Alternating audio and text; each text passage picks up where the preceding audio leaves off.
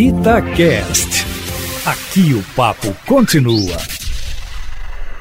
Palavra aberta. 8 horas e 34 minutos. Mudanças nas polícias militar e civil em todo o país colocam em lados opostos grupos ligados à segurança pública. As propostas em discussão no Congresso Nacional querem, entre outras coisas, criar novas patentes para a alta cúpula da PM e alterar critérios para a escolha dos comandantes das duas corporações, com uma regra única em todo o Brasil. Para debater o assunto, Palavra Aberta recebe agora o advogado, professor de Direito da PUC, integrante do Instituto de Ciências Penais em Minas. Minas, Eduardo Milhomens. Bom dia, professor. Seja bem-vindo ao Palavra Aberta. Bom dia, Kátia. Muito feliz de estar aqui com vocês. Prazer, professor. A gente recebe também o nosso colega de Itatiaia, comentarista, professor da PUC Minas, Luiz Flávio Sapori, sociólogo, coordenador do Centro de Estudos em Segurança Pública da Pontifícia Universidade Católica de Minas Gerais. Professor Sapori, bom dia, um prazer recebê-lo aqui no Palavra Aberta. Bom dia, Júnior Moreira, Kátia. É sempre um prazer participar do programa, né? De grande sucesso em todo o estado de Minas Gerais. Bom dia, seja bem-vindo e obrigada, Sapori. Vamos começar ouvindo então o professor Eduardo Milhomens. Quais são as ideias centrais e por que a necessidade dessas alterações na lei orgânica das polícias? Bom, Kátia, a lei orgânica das polícias já é um, uma vontade das polícias militares, da polícia civil há muito tempo. É exatamente uma saída do procedimento democrático, quando a gente tinha ali o decreto 06 de 67, que colocava principalmente a Polícia Militar muito ligada ao Exército, e depois que houve a Constituição, a democratização, a gente não teve nada mais substancial quanto as polícias militares. Elas foram jogadas para os estados e isso provocou algumas lacunas da lei que essa lei tenta preencher. As mudanças básicas é a colocação de um, com, um comandante geral, essa para mim é muito importante, um comandante geral que passa a ter mandato, isso quer dizer um mandato de dois anos, e vai ser indicado para uma lista tríplice ao governador e o governador vai ter que escolher dessa lista tríplice. Mais ou menos o que acontece com o Tribunal de Justiça e o Ministério Público e também a Defensoria Pública, elevando eles nesses cargos desses outros órgãos. Estão falando que se retira o poder do governador, mas efetivamente traz uma conjuntura onde nós não teremos mais mandos e desmandos através do governador na polícia, que é um, uma forma de você manter a instituição em um caminho só. Cria também o, o quadro de oficiais generais, formado por três patentes, que antes era só do Exército, aí nós vamos ter o Tenente General, o Major General e o Brigadeiro General, e estabelece como competência da PM credenciar e fiscalizar empresas de segurança privadas, o que hoje está atrelado à Polícia Federal. No caso da Polícia Civil, também mantendo um parâmetro de, de delegação, o delegado geral passa a ter mandato de dois anos e só pode ser exonerado por ato fundamentado do governador e precisa ser ratificado por maioria absoluta dos deputados estaduais e distritais. Proíbe a divulgação técnica de investigação utilizados pelas polícias civis e de qualquer dado ou informação decorrente de quebra de sigilo e cria o Conselho Nacional da Polícia Civil, formado por parlamentares, delegados, agentes, sindicalistas, representantes do Ministério da Justiça e Segurança Pública e da OAB. Lógico, o projeto de lei ele é muito mais amplo, ele traz outras coisas de ordem técnica e de área, porém as ideias centrais e que estão sendo discutidas e estão aí sendo colocadas para o público são essas básicas. O senhor, professor Eduardo Milhomes, está sempre em diálogo com as entidades que defendem essas alterações.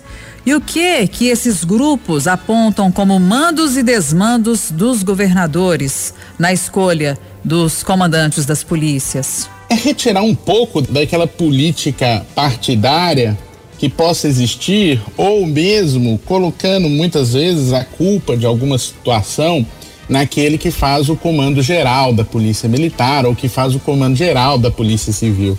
Então, sempre que tem um problema, acaba-se por encontrar um bode expiatório e isso deixa muita insegurança jurídica. Afinal de contas, nós temos aí estabelecendo se a gente tem uma política criminal, uma política de segurança, essa política de segurança deve ser escolhida e deve ser implementada durante um tempo. Não adianta você querer ficar mudando. Seria, fica mais ou menos igual os técnicos que a gente tem no Atlético e no Cruzeiro, sabe? a gente passa a, ó, tá ruim o jogo, vamos trocar de técnico. Nem no futebol isso funciona.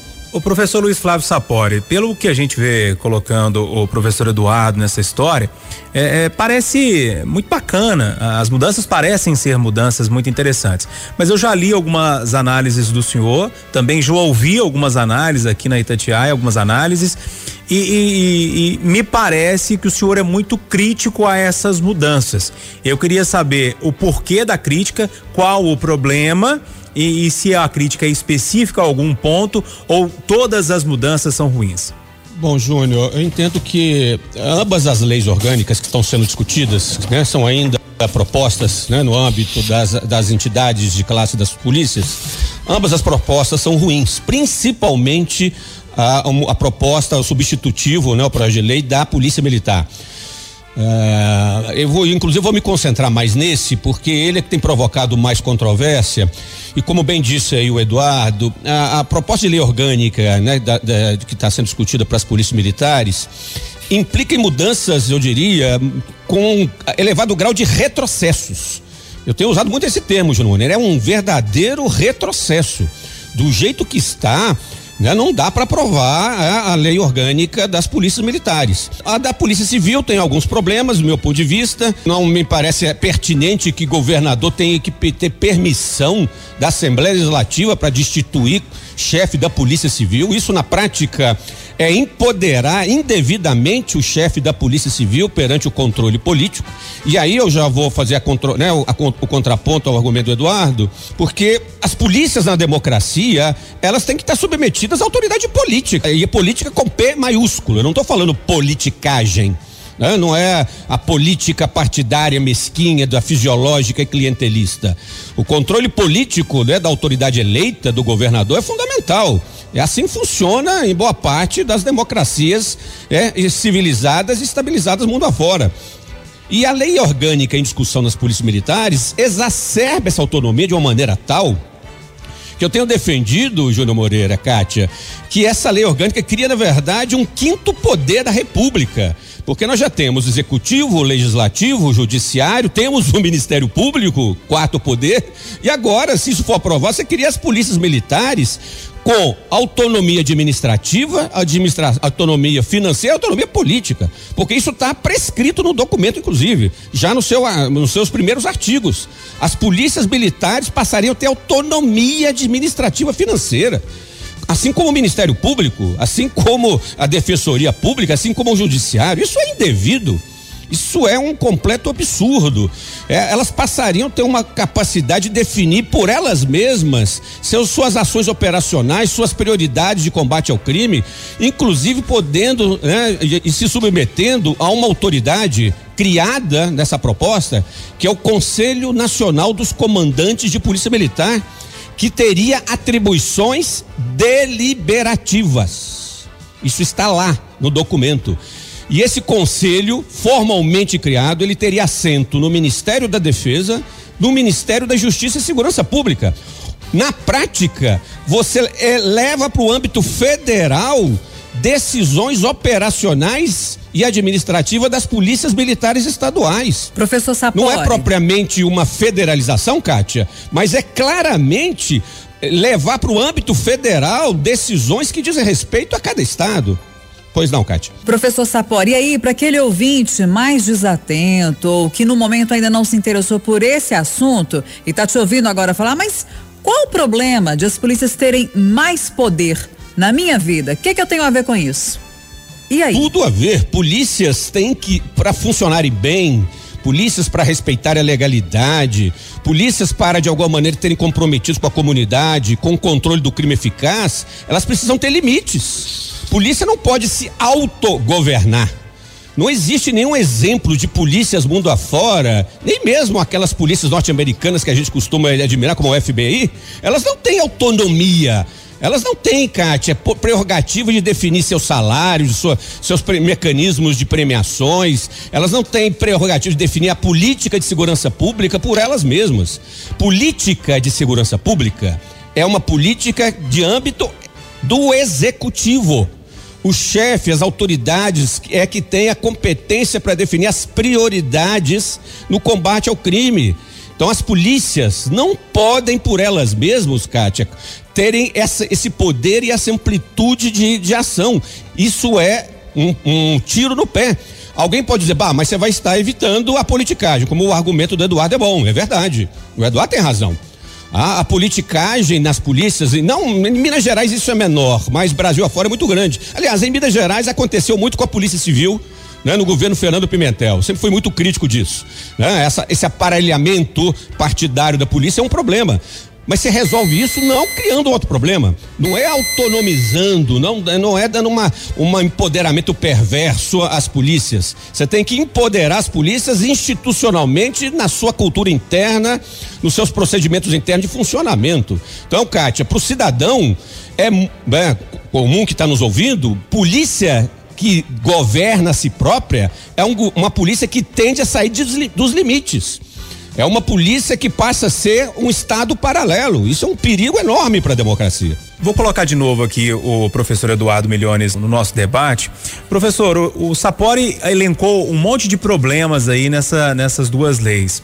A que me parece principal na, na fala do professor é a questão da federalização, ou um início de federalização das polícias. O senhor vê algum problema nisso? Ou seja, de transferir a responsabilidade em nível federal para uma polícia que precisa ser estadual?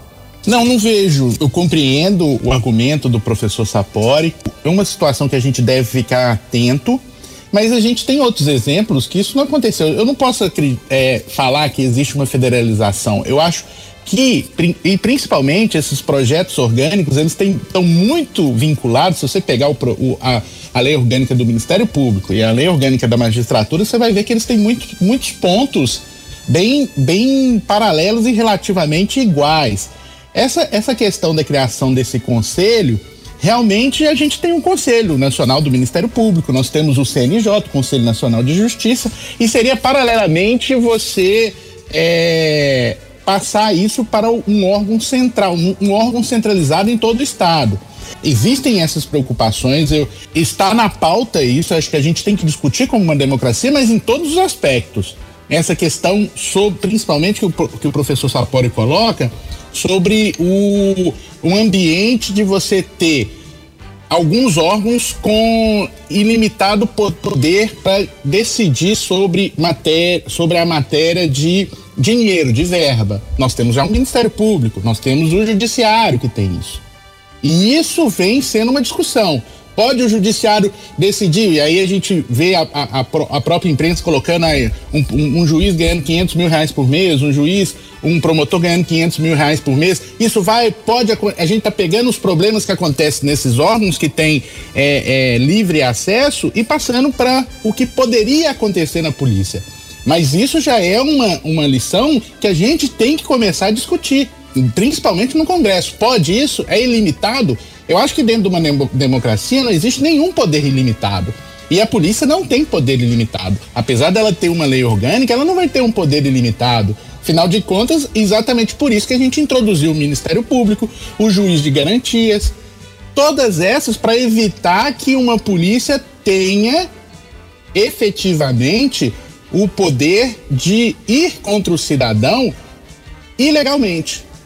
Agora, dentro de um procedimento, dentro de um processo que a gente vem no mundo cada dia mais, vendo que o crime é transnacional, se a gente pensar os problemas que a gente tem hoje, tráfico de droga, lavagem de dinheiro, eles são transnacionais. Nem estou falando aí, mas dentro da unidade da federação, não tem como você combater, por exemplo, o tráfico de droga ali no Morro das Pedras, se você não parar essa droga lá na fronteira.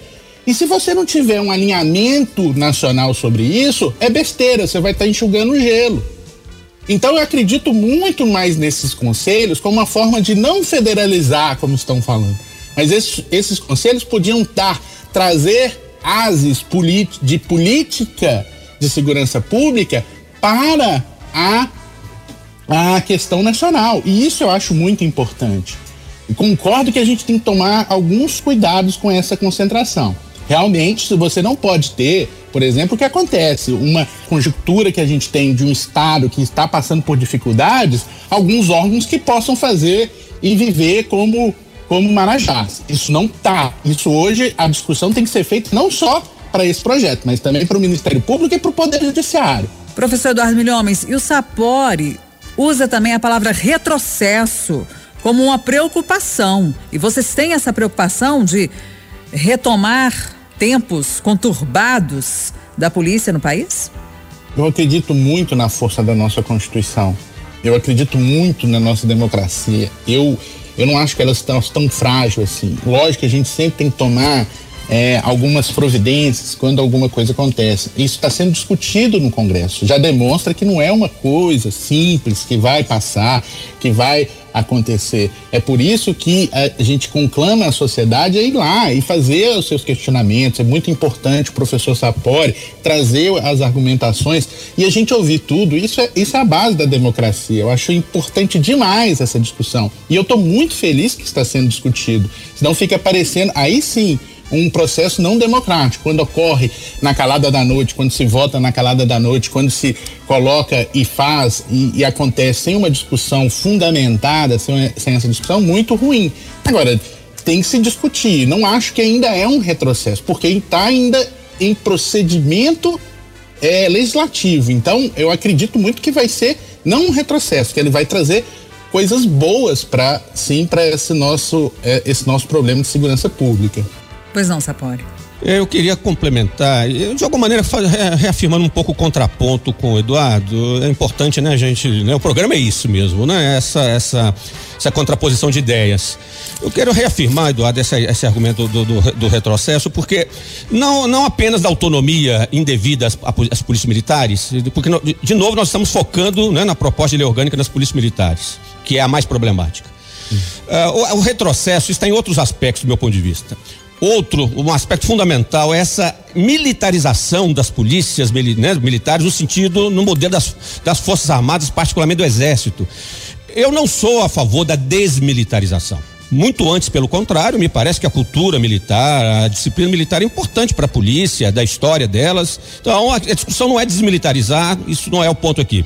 Mas a proposta que está sendo elaborada, ou que está, né, que já começa a discutir, ser discutida na Câmara dos Deputados, envolve uma militarização excessiva. Esse, essa, esse quadro de oficiais de generais, Eduardo, é um absurdo. Você criar três hierarquias de, com categoria, com nomenclatura das, da, da, do exército, isso é uma volta ao passado. Isso é indevido para uma organização policial. Ele, aliás, o documento é, é, ele fala muito pouco de polícia é muito interessante isso, Júnior Moreira. A gente estava fazendo um levantamento, a palavra polícia segurança pública quase não aparece no documento, é interessante. Mas a palavra, a expressão simetria com as Forças Armadas é interessante. Ela permeia todo o documento. E aí eu queria ouvir aí, dos olha, dois. olha que absurdo, Kátia. Kátia, olha que absurdo. O documento parte da premissa que as polícias militares têm que ter simetria com as Forças Armadas porque elas são forças de reserva do exército. Meu Deus do céu. Então, Sapori, Isso, é, é, é, é, nesse ponto aí que eu quero chegar. Gostaria de ouvir de é. você. Acho que você já até falou um pouco sobre isso, mas também do professor Eduardo. Em que que polícia militar vai ser diferente das forças armadas com essas alterações? Com essas alterações, elas se aproximam do modelo das Forças Armadas. É aí que tá. É por isso que é um retrocesso. Porque nos últimos 50 anos, Kátia, as polícias militares, o Eduardo chamou bem atenção para isso, elas deixaram de ser exércitos estaduais. Até o final da década de 1960, é importante que os ouvintes da Itatiaia saibam disso, e muitos que são um pouco mais antigos vão se lembrar, as polícias militares, elas tinham poderio bélico, elas eram verdadeiras instâncias de, de guerra e de participação, inclusive em movimentos civis na, na história brasileira. Eram exércitos locais nas mãos dos governadores. A partir da década de 1970, essas polícias essas brigadas, essas forças públicas se transformaram em polícias voltadas ao, ao, ao policiamento ostensivo. E eles se aprimoraram, elas mudaram. A Polícia Militar de Minas Gerais é um exemplo, é um modelo pro, para o Brasil, não é à toa, porque ao longo dessas décadas, a Polícia Militar de Minas Gerais aprimorou sua forma de conceber o crime, de lidar com o crime, de prevenir o crime. Isso significa mudanças de cultura organizacional, de estrutura organizacional. Pra você ter uma ideia, hoje na Polícia Militar de Minas Gerais não existe mais a estrutura da, da do Estado Maior que é uma, algo, uma estrutura muito típica das Forças Armadas. A, a Polícia Militar de Minas e de outros estados acabaram com isso. Pois bem, Kátia Júnior, essa lei orgânica é como se fosse uma volta ao passado, ou seja, esses avanços não valem mais. É, a lei orgânica está sinalizando uma polícia militar em moldes outros, não uma polícia militar comunitária, eficiente, tecnológica, de solução de problema. Isso não é mencionado no documento, é impressionante. Isso, ele, o tempo inteiro o documento fala: somos, temos que ter simetria com o exército, temos que nos inspirar nas forças armadas. Meu Deus, que que, que retrocesso. E para e ainda para a nossa polêmica, é uma afirmação do bacharelismo jurídico entre os oficiais. É outro problema grave do documento. Para ser oficial da Polícia Militar no Brasil, você tem que ser bacharel em direito. Isso não é interessante, Sapori? Ué, pra quê? É bacharelado em direito, polícia não é um bom oficial, comandante de polícia, ele tem que ser bacharel em direito, ou ele pode ser bacharel em administração, ele pode ser bacharel em psicologia, ele pode ter uma, inclusive essa é a grande virtude das polícias mundo afora, a capacidade do seu comando de ter interdisciplinaridade, multidisciplinaridade de conhecimentos. O bacharelismo jurídico, sabe por que, que isso está inscrito no documento, Cátia Júnior? Porque os oficiais reivindicam a carreira jurídica. Eles querem ter o mesmo status jurídico de promotores, juízes e agora delegados. Por quê? Para ter equiparação salarial. Então a motivação é corporativa. É isso é uma pequenez. Isso não interessa a segurança pública. Isso não interessa a sociedade brasileira. Então, é um documento, né, volto a dizer, com um grande retrocesso corporativo. É por isso que eu tenho sido muito incisivo, Eduardo, na crítica ao documento, porque eu não vejo, sinceramente, eu não vejo ganho nenhum naquele documento. Professor Eduardo, dentro dessa pergunta que a Kátia fez, eu queria ouvir o senhor também. Eu tenho sempre um certo cuidado. Essa questão corporativa é uma questão problemática no nosso país, realmente. Mas a gente pensar também que uma lei chega lá, uma lei orgânica chega lá sem ter um cunho corporativo, isso aí é viver num mundo que não existe qualquer lei orgânica, se você for fazer a lei orgânica dos jornalistas, se você for fazer uma lei orgânica da, da advocacia, se você for fazer uma lei orgânica de qualquer outro instituto, lógico que a participação daqueles que fazem parte é importantíssima. É, porque, na verdade, é o primeiro passo que você dá numa, numa, numa, numa, num projeto de lei como esse. Não estou falando que o projeto de lei ele possa ter problemas. Ele tem, ele tem esses problemas que a gente tem que tomar cuidado. Mas no conjunto, a importância que ele tem de dar isso para a segurança pública, essa nacionalização, não é uma corporativização da Polícia Nacional. E se você pensar é, é com, com essa estrutura, o decreto-lei lá 667 ainda não saiu da, da do, do nosso ordenamento jurídico. Ele ainda continua falando que as polícias militares, em caso de, de serem chamadas pelas Forças Armadas, elas são condições de reserva. Ela ainda é, isso existe.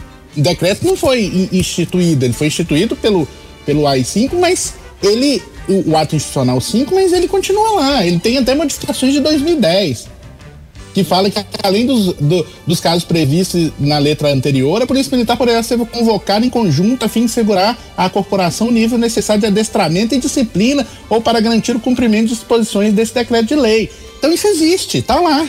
Professor... Já não é uma coisa que a gente pode. É. Professor, mas eu gostaria que o senhor falasse pra gente em que que as polícias militares vão ser diferentes do exército e também em relação a uma polícia mais comunitária, mais próxima do cidadão.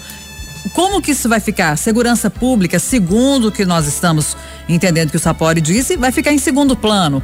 Eu acho que a estrutura da polícia militar, a militarização da polícia militar, ela já está muito atrelada do exército por causa da questão do, do próprio militar, que é aquele instituto da caserna, aquele instituto da, da necessidade de viver aquele corpo militar, hierarquia extrema. E cada vez mais a gente a gente andou com isso para frente. A gente teve diversas modificações nesse sentido. Se você quiser, se a gente pudesse discutir aqui, olha, o militar é uma discussão. Ah, eu queria que saísse o comando militar. Eu queria porque eu acredito que o civil é melhor. É uma discussão que pode ser feita, mas não é a discussão que está sendo posta agora. E é um, a gente está pegando um modelo que para a gente funciona. A questão da função, a gente não pode agora é, confundir a função das Forças Armadas com a, com a, com a função das polícias militares. Isso não muda. A função das Forças Armadas é a proteção do território nacional, básica, é essa. E é agentes externos. Ela não entra e não deveria entrar nunca. Infelizmente, a, gente, a, a discussão a gente não teve ali quando a gente falou que as Forças Armadas podem subir favela. Isso foi errado. Agora, a gente não pode também falar que, olha, ela chegar perto do, do, perto do exército, ali do exército, não quer dizer que ela não vai cumprir a sua função. A função das, das polícias militares acho que está bem definida. Estão ali. A polícia militar aqui no estado de Minas Gerais é exemplo. Só pode estar tá corretíssimo. Se você pegar um exemplo da polícia militar, aqui está em Minas Gerais. Agora, você trazer isso como ah, ah, essa discussão, ah, porque ela está chegando uma militarização, então a gente vai ter um exército. Não, informa de forma nenhuma o, o, o, projeto de lei se propõe a isso. Ok, debatemos aqui no Palavra Aberta de hoje as leis que tentam mudar a forma organizacional das polícias no Brasil. Nos ajudou nesse debate o professor Luiz Flávio Sapori, sociólogo, coordenador do Centro de Estudos em Segurança Pública da PUC Minas e comentarista nossa colega aqui da Rádio Itatiaia. Professor, muito obrigado por ter atendido o nosso convite. Ah, foi ótimo, gostei muito do debate, muito respeitoso, muito rico. Um abraço, Júnior, Kátia, Eduardo. Foi um prazer debater contigo. Prazer todo nosso, professor Sapori, também contribuiu para esse tema, Eduardo Milhomens, que é professor da PUC Minas, professor de Direito, integrante do Instituto de Ciências Penais em Minas Gerais e sempre está em contato também em diálogo com as entidades que defendem essas alterações. Professor Eduardo, bom dia para o senhor, bom sábado. Obrigada. Eu que agradeço. Kátia, Júnior, muito obrigado. Estou sempre à disposição. Professor Sapori, também muito bom ter um, novamente ter um debate com o senhor. Até a próxima. Até. Nove horas e um minuto, final do Jornal da Itatiaia deste sábado, com a apresentação de Júnior Moreira e Kátia Pereira.